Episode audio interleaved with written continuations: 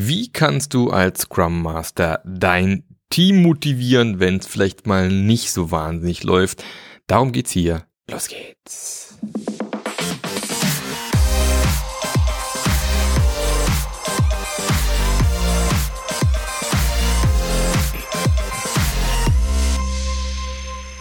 Hallo und herzlich willkommen zu einer neuen Episode vom Scrum Master Journey Podcast.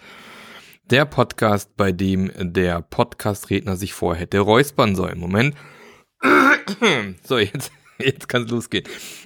Der Podcast für alle Scrum Master, Agile Master, Agile Coaches da draußen, die wissen wollen, wie es besser gehen kann wie du endlich dein Scrum-Team rocken kannst, endlich den Effekt im Team haben kannst, im Unternehmen haben kannst, den du haben möchtest. Äh, kein Frust im Team, Unternehmen, die agil arbeiten. Ach, wäre das schön. Und ich weiß, es ist nicht so einfach. Und deswegen gibt es ja auch diesen Podcast.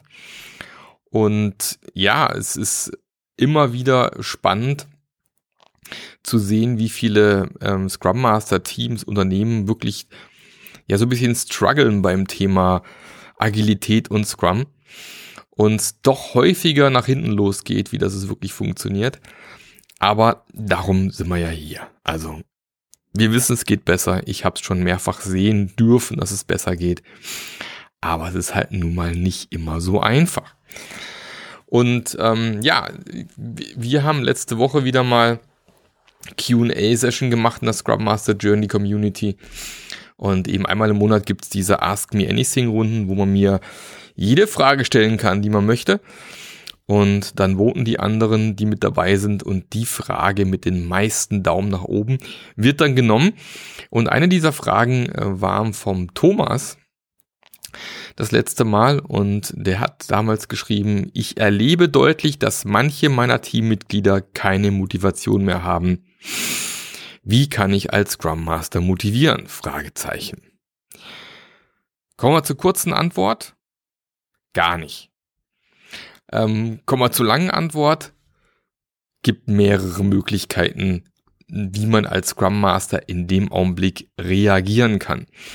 Vielleicht hast du das Konzept schon mal gehört von extrinsischer und intrinsischer Motivation. Ich empfehle da immer gerne auch das Buch von Daniel Pink. Drive heißt es, heißt auch auf Deutsch vielleicht sogar Drive, was uns wirklich motiviert, wo er auch sehr schön aufzeigt, welche Probleme vor allem extrinsische Motivation bringt und es eben nicht häufig funktioniert. Deswegen hast du als Scrum Master eigentlich relativ wenig Möglichkeiten, irgendeine Karotte aus dem Hut zu zaubern, die du den Leuten vor die Nase hängen kannst, um dann die Motivation der Leute zu steigern. Das wird vermutlich nicht so ohne weiteres funktionieren.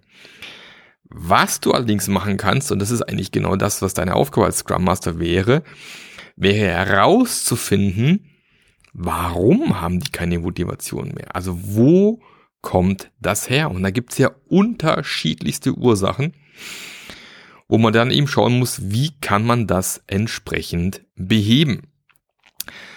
Ein Beispiel. Das Thema Produktvision oder auch Product Goals mittlerweile auch in, in, im Scrum beispielsweise, ähm, die bis heute noch nicht vernünftig beschrieben sind, aber ist eine andere Geschichte. Die Idee, glaube ich, war, dass äh, Product Goals auch wieder unter der Produktvision hängen, also dass es auch Zwischenziele gibt. Und genau das ist eben der Punkt. Das Ding ist, ich kann noch so eine geile Produktvision haben. Wenn es halt noch eine Weile dauert, bis man diese Vision erreicht, dann ist es halt ein extrem langer Weg, auf dem gefühlt nicht so wahnsinnig viel passiert. Und dann fühlt sich so ein bisschen an wie so ein Todesmarsch. Ich mache noch einen Sprint und noch einen Sprint und noch einen Sprint. Und von mir ist auch dein Backlog auch abgearbeitet, aber irgendwie fühlt sich so an, wenn du hier nur einen Sprint nach dem anderen machst und es noch irgendwie ewig dauert, bis man am Ziel ankommt. Und das ist natürlich so ein Punkt, wo die Motivation dann schon extrem leiden kann. Wichtig ist eben hier als Scrum Master zu schauen, dass du auch Zwischenerfolge feierst, dass du die Sprintziele so definierst, dass man am Ende vom Sprint etwas erreicht hat, ein Stück weitergekommen ist, das aber entsprechend auch nochmal hervorhebst und dran erinnerst, schaut mal, wir haben doch diese Woche das und das erreicht oder diesen Sprint das und das erreicht. Und es hat sich tatsächlich gezeigt, dass ähm, dieses Zeigen von einer wunderbaren Zukunft, die auf uns wartet, nicht die Motivation ist, sondern die allermeisten Menschen erleben Motivation daraus, dass sie etwas geschafft haben, dass sie ein Ergebnis ihrer Arbeit sehen, dass etwas vorangeht. Drum muss man eben ähm, genau darauf achten, dass A, tatsächlich auch Ergebnisse geliefert werden und B, dass diese auch gefeiert werden, damit auch das Gefühl hast, oh ja, super, ich war acht Stunden im Büro und tatsächlich am Ende des Tages sehe ich auch, was passiert ist, ich sehe, woran ich gearbeitet habe, ich sehe Fortschritte und dann ist schon mal ein ganz großer Faktor für, ähm, dass die Motivation nicht ganz so schnell in den Keller geht, schon mal relativ hoch. Also ist schon mal ein Weg, der, der sehr spannend sein kann. Das andere ist, das erlebe ich sehr, sehr häufig eben im skalierten Umfeld, dass die Teams so seltsam gesplittet sind, dass irgendwie kein Team für sich eigentlich irgendwas fertigstellen kann, weil die Abhängigkeiten zwischen den Teams so wahnsinnig hoch sind.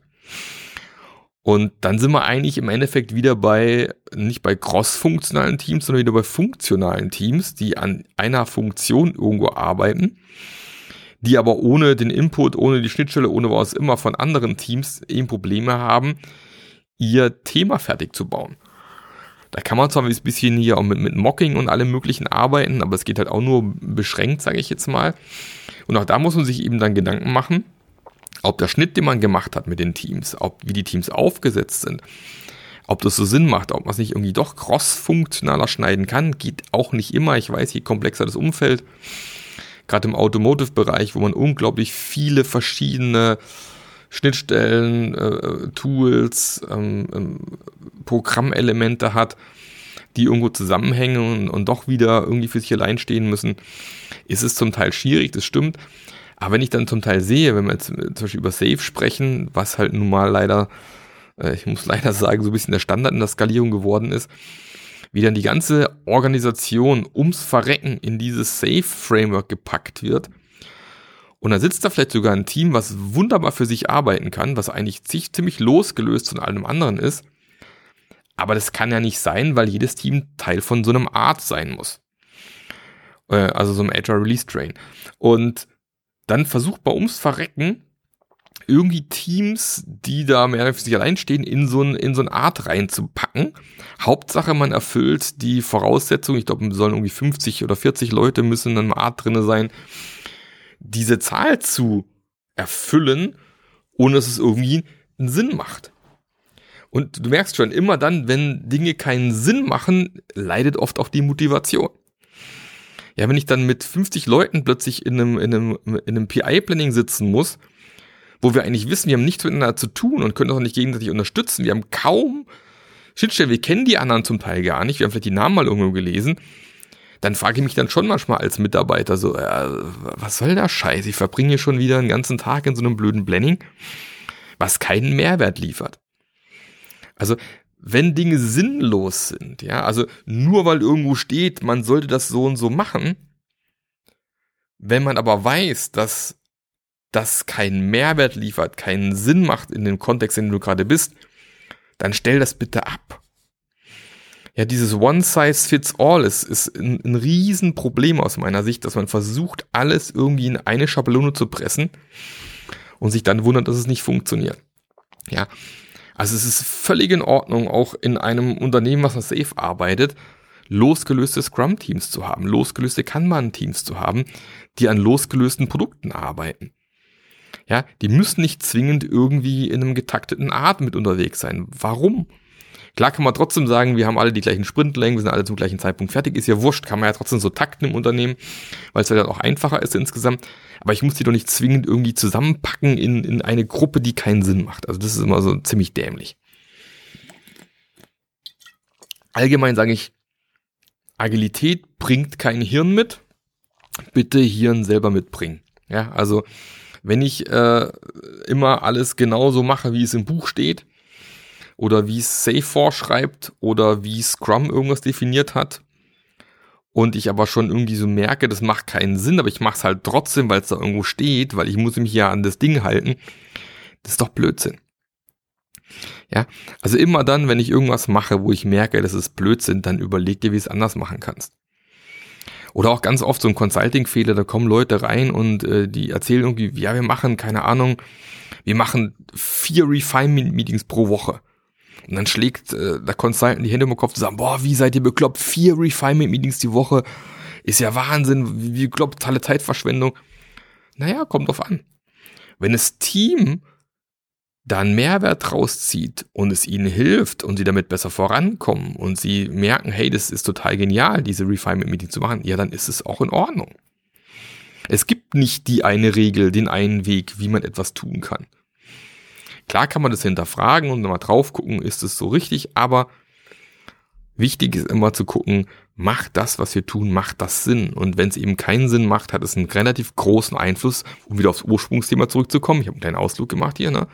Auf die Motivation. Ja, nicht sinnhaftes Arbeiten, irgendwie hirnlos irgendwas vor sich hin wursteln, äh, wenn Dinge einfach total bescheuert sind, wie sie gerade sind, das hat einfach einen riesen Einfluss auf die Motivation, kann jeder nachvollziehen. Ein anderer Faktor natürlich für äh, Frust, was ja auch eine Form von, äh, sagen wir mal, niedriger Motivation ist, wenn man eben das Gefühl bekommt, dass da kein Vertrauen da ist. Hatte ich erst gestern in einem Gespräch, liebe Grüße an der Stelle nochmal.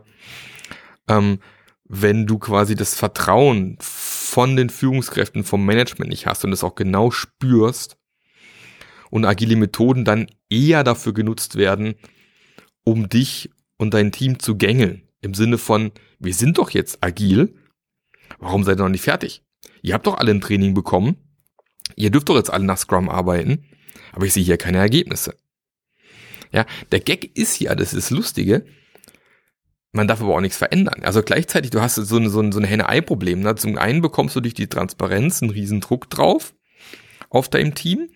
Du merkst, uns vertraut niemand. Wir werden hier genau beäugt und in die Mangel genommen. Auf der anderen Seite aber sind die Strukturen so aufgebaut, dass du als Team durchaus weißt, was du ändern könntest, aber du darfst es nicht. ja, also diese, diese Veränderungs, äh, äh, äh, wie sagt man, der Wille zur Veränderung fehlt halt komplett, ja, oder man darf auch nichts verändern, weil geht ja nicht und keine Ahnung, ja, und dann bist du in so einer Zwickemühle drinne. Und dann hast du nämlich eigentlich nur mit agilen Methoden äh, äh sozusagen ein eine Gängelmaschine aufgebaut, eine Transparenz aufgebaut, um die Mitarbeiter jetzt noch besser zu tracken.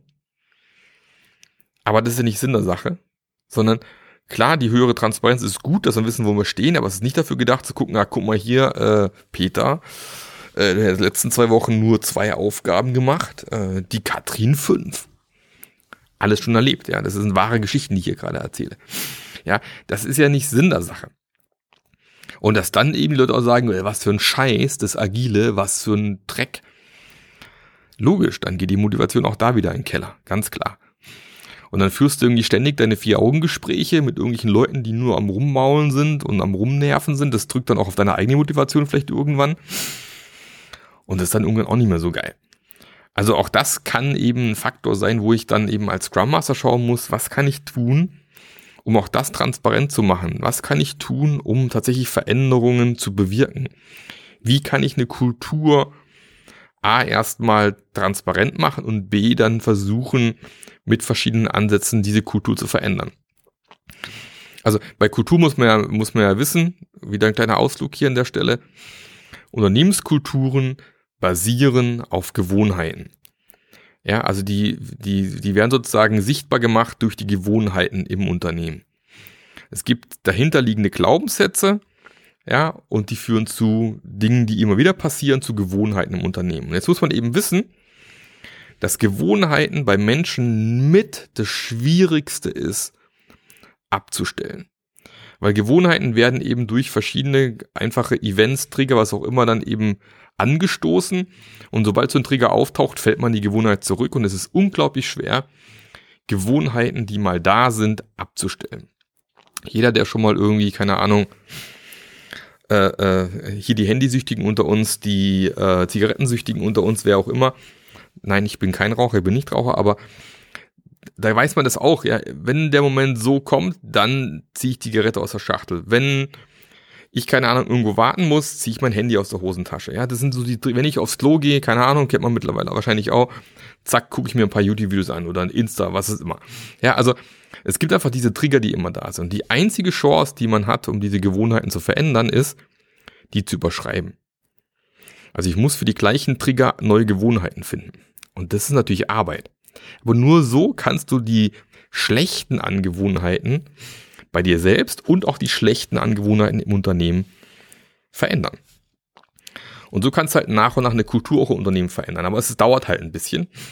Aber wenn ich halt in so einem Kontext bin, wo ich weiß, es sind so Faktoren, die mein Team eben, die eben dazu führen, dass mein Team nicht motiviert ist, Leute in meinem Team nicht motiviert sind, dann ist es natürlich auch eine Möglichkeit, da mal dran zu arbeiten, auch wenn es natürlich ein bisschen dauern wird.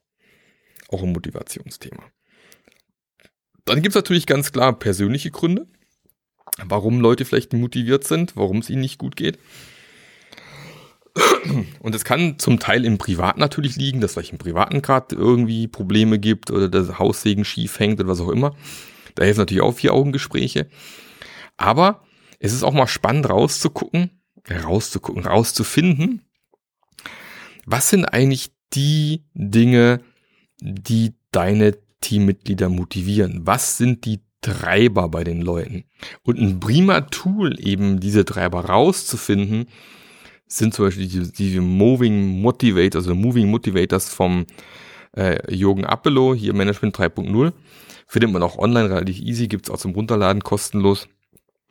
Wo man mit seinen ähm, Teammitgliedern mal zusammensitzen kann, also einzeln am besten Falle, um mal rauszufinden, was sind eigentlich die Dinge, die dir wichtig sind? Was brauchst du eigentlich, um zu sagen, okay, hier an diesem Arbeitsplatz fühle ich mich wohl.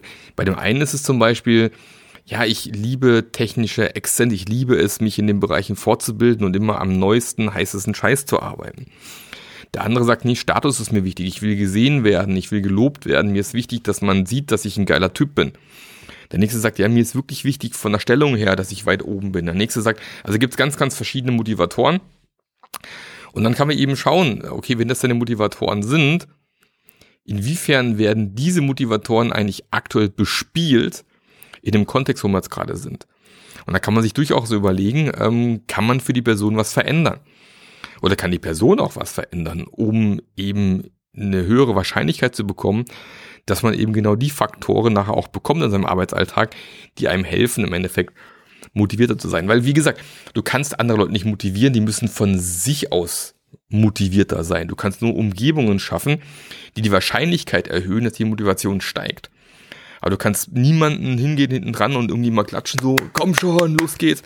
Das wird nicht funktionieren. Ja, also du musst Umgebungen schaffen, dass es funktioniert, oder du musst eben schaffen, dass dein Gegenüber ähm, eine gewisse, wie soll ich sagen, Erkenntnisgewinn hat, dass er weiß, ah, stimmt, das fehlt mir eigentlich, ah, stimmt, durch das und das könnte ich mir das mehr, vielleicht mehr und mehr reinnehmen, um dann eine höhere Motivation hinzubekommen, ganz klar. Ähm, was könnten noch weitere Faktoren sein? Ein weiterer Faktor beispielsweise ist auch immenser Druck. Also wenn du in einem Team arbeitest, wo einfach ein riesengroßer Druck drauf ist, wo die Leute einfach genau wissen, der Termin ist nicht haltbar, den wir uns da gesetzt haben, äh, wir sind jetzt schon völlig landunter, äh, wir merken vielleicht bei diversen äh, äh, Implementationsdetails, dass es viel zu schwierig, viel zu kompliziert ist, dass es kaum jemand gibt, der versteht, wie das funktioniert, wie man es machen muss. Also eine Überforderung zum Teil kann man reinspielen. Und wenn man dann noch sieht, so ein bescheuerter Termin, der, der unhaltbar ist, der nicht machbar ist, wo jeder weiß, kriegen wir eh nicht hin, hat natürlich auch einen riesen, riesen Einfluss auf die Motivation im Team, ist ganz klar. Und auch da bleibt auch nichts anderes übrig, als als Scrum Master das eben transparent zu machen, dass man aufzeigt, pass mal auf. Letzten Sprint haben wir in dem Tempo hinbekommen. Wir schaffen im Schnitt, keine Ahnung, fünf Stories pro Sprint beispielsweise. Äh, wir haben aber noch 50 vor uns. Das heißt, wir brauchen ungefähr zehn Sprints, plus minus, na, um das hinzukriegen.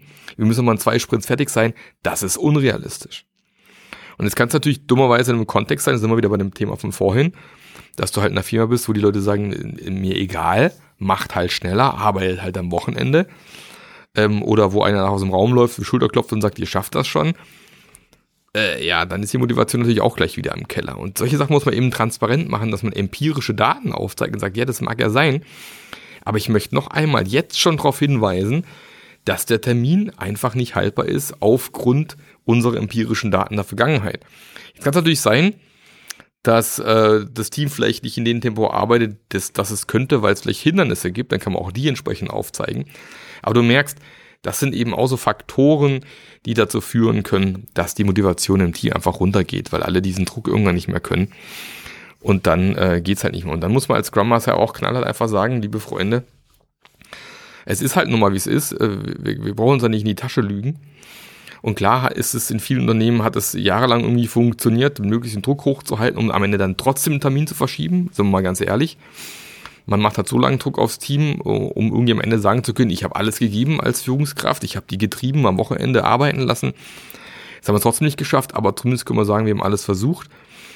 Das ist ja nicht Sinn der Sache, ganz ehrlich, ja, sondern äh, dann schieben wir den Termin nachher doch wieder. Da können wir doch viel früher schieben, den Termin. Oder uns überlegen. Es gibt ja aus meiner Sicht immer drei Faktoren, die man hat. Ne? Es gibt, wenn man, wenn man, sage ich jetzt mal, ist auch wieder auch gerne verteufeln in der agilen Szene, Projekte, die ein, Enddatum haben. Natürlich gibt es Dinge, die irgendwann enden. Kommt vor. Wir entwickeln zum Teil Software, die dann fertig ist zu einem Tag X und dann ist erst noch Feierabend. Vielleicht gibt es dann nachher noch Updates hinten drauf, aber natürlich gibt es auch agile Projekte, die einen Termin irgendwie definiert haben, der gehalten werden muss. Aber es gibt eben die drei Faktoren, Kosten, Termin und Leistung. Und ich kann an allen drei Dingen halt drehen.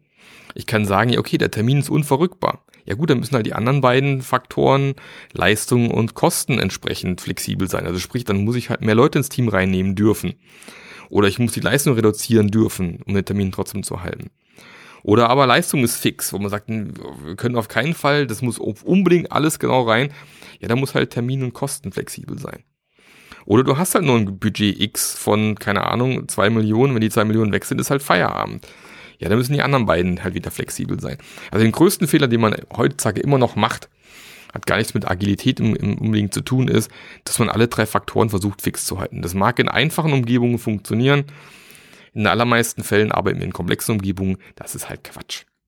Und logisch ist es dann demotivierend. Ganz klar, wenn jeder weiß, ist eh nicht machbar, dann ist das eben demotivierend. Also lange Rede, kurzer Sinn. Wie kann ich als Scrum Master meine Teammitglieder motivieren? Direkt gar nicht.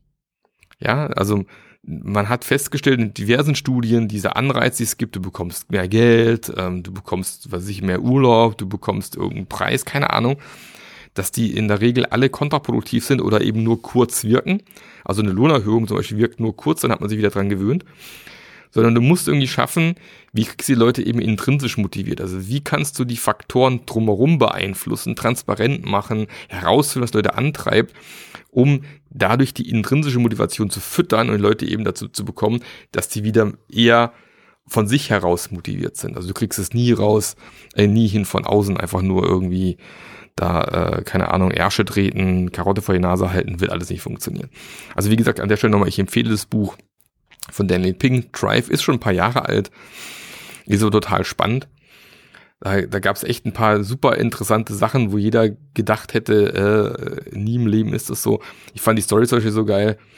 Ähm, Im Kindergarten, die hatten jahrelang das Problem, dass es immer wieder vorkam, dass Eltern ihre Kinder zu spät abgeholt haben. Das heißt, da musste immer ein Erzieher ein bisschen länger bleiben, auf das eine oder die zwei Kinder aufpassen, bis dann irgendwie Vater, Mutter kommt, das Kind abholt. Und das ist natürlich ein Ärgernis. Weil äh, klar, die wollen auch in die Pause und ist total bescheuert. Dann haben wir gesagt, okay, pass auf, wir führen eine Strafe ein. Das heißt, wenn jemand seine Kinder zu spät abholt, dann zahlt er halt eine Summe X. Und jetzt könnte man ja glauben, oh, scheiße, Strafe, Leute fangen jetzt an, also sind alle pünktlich. Das Gegenteil ist passiert. Es haben noch mehr Eltern ihre Kinder später abgeholt, weil sie wussten, na gut, dann zahle ich halt die 20 Euro und dann muss ich mich schon nicht so stressen, ist da pünktlich da zu sein. Das heißt, man hat genau den gegenteiligen Effekt im Endeffekt gehabt. Also diesen Anreiz, den man schaffen wollte, war dann ein Anreiz in die falsche Richtung.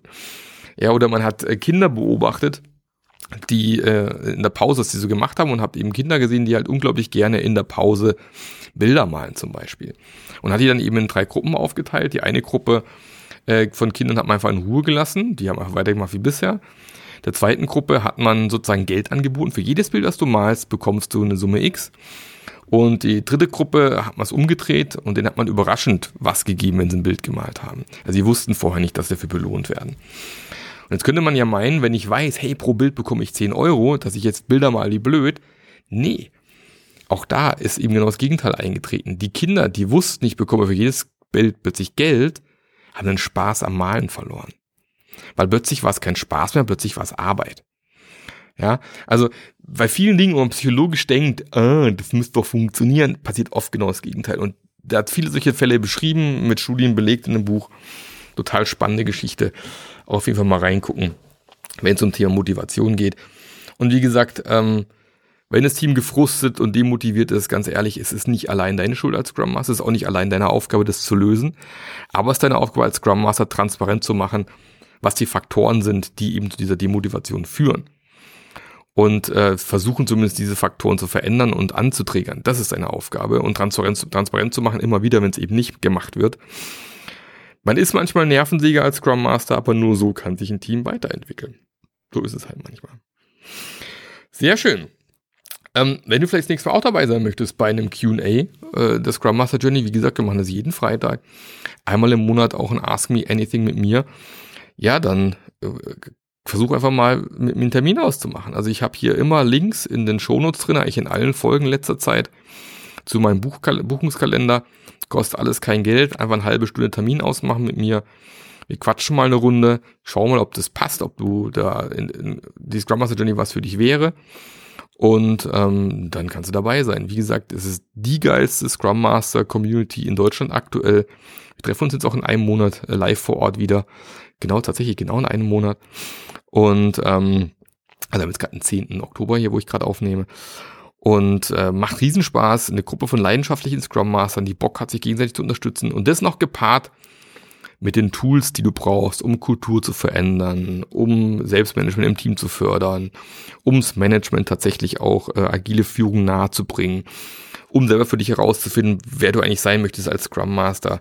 Äh, KPIs für Scrum Master, wie helfe ich meinem Product Owner, wie geht Konfliktmanagement, wie moderiere ich optimalerweise, welche Techniken gibt's da. Also all die Dinge, lernst du nämlich in, in, in der Scrum Master Journey. Da gibt's äh, zig Videos, zig Inhalte dazu, plus die Community, ähm, damit du einfach auch wieder einen echten Effekt hast, da wo du gerade bist, damit du alles an die Hand bekommst, um einen geilen Job als Scrum Master zu machen. Wie gesagt, Links in den Shownotes drin, am besten jetzt Pause drücken, draufklicken, Termin vereinbaren, wir quatschen miteinander.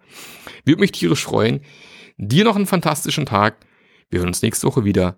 Bis dann, der Marc. Der Podcast hat dir gefallen? Dann sorge auch du für eine agilere Welt und unterstütze diesen Podcast mit deiner 5-Sterne-Bewertung auf iTunes. Und für mehr Informationen besuche www.marklöffler.eu. Bis zum nächsten Mal.